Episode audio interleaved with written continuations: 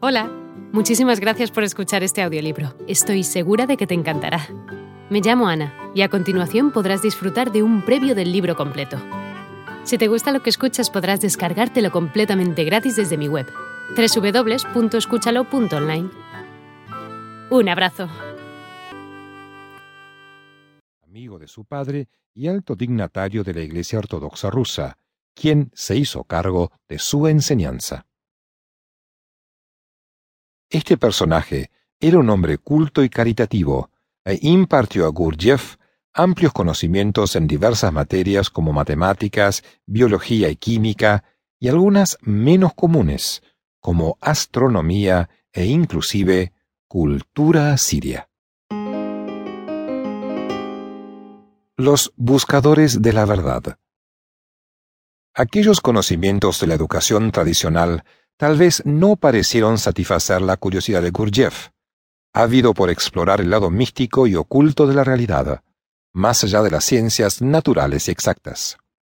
Con esta exacerbada motivación, y a raíz de sus primeras experiencias paranormales, hacia 1890 se afilió a un par de sociedades secretas de Armenia, a fin de comprender lo que estaba más allá de lo ordinario. Alrededor de 1895 se constituye alrededor de Gurdjieff el grupo de los Buscadores de la Verdad, conformado por una docena de hombres jóvenes y una mujer. Entre ellos había expertos en arqueología, ciencia, música, filosofía, etc.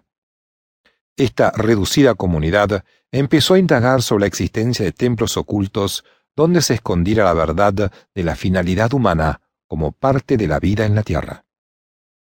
Se interesarían entre sus arcanos tópicos por los esenios, los pitagóricos y en especial por la mítica hermandad de Sarmung.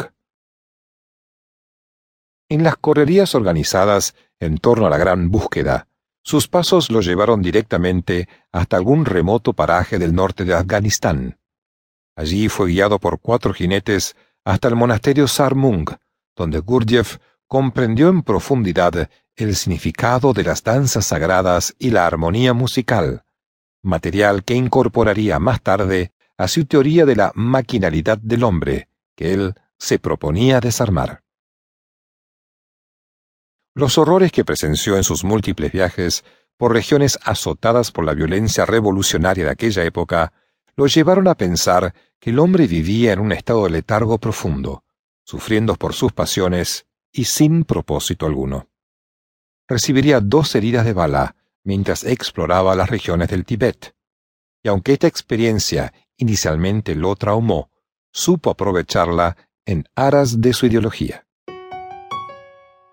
Predicación en las tierras del zar. Hizo un alto a sus prolongadas peregrinaciones y se estableció por varios años en Tashkent, capital de Turquestán, para transformarse en instructor profesor de ciencias sobrenaturales. Tras esta fructífera experiencia de estudio de la psicología humana, Gurdjieff viajó nuevamente y llegó a Moscú, el día de Año Nuevo de 1912, donde se impuso como primera tarea en aquellas tierras captar a los que serían sus primeros discípulos. Ese mismo año se casó con la condesa rusa Julia Ostrovska, dama de la corte real de los Romanov, en San Petersburgo. Impulsado por la buena acogida de su movimiento y la creciente cantidad de estudiantes que ya tenía, Gurdjieff formó el Instituto para el Desarrollo Armónico del Hombre. El movimiento místico que había forjado se extendía a buen ritmo entre los rusos, al mismo tiempo que Gurdjieff componía algunas obras que le granjearon cierto reconocimiento en el ámbito literario y cultural de San Petersburgo. Así, en 1914, Gurdjieff redactaría el libro y pondría en escena un conjunto de ballet con la obra La batalla de los magos.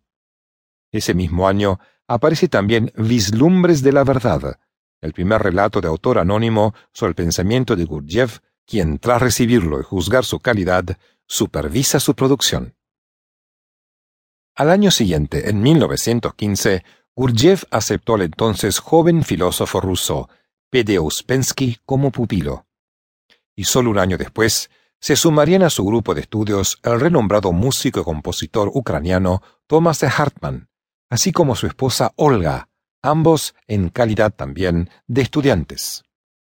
Su movimiento experimentaba no solo un crecimiento local, sino que se expandía rápidamente entre la intelectualidad europea de la época. En medio del levantamiento revolucionario de los bolcheviques. Hola de nuevo. No está mal para ser solo una pequeña muestra, ¿verdad? Si te ha llamado la atención, recuerda que encontrarás este audiolibro completo y gratis en www.escúchalo.online.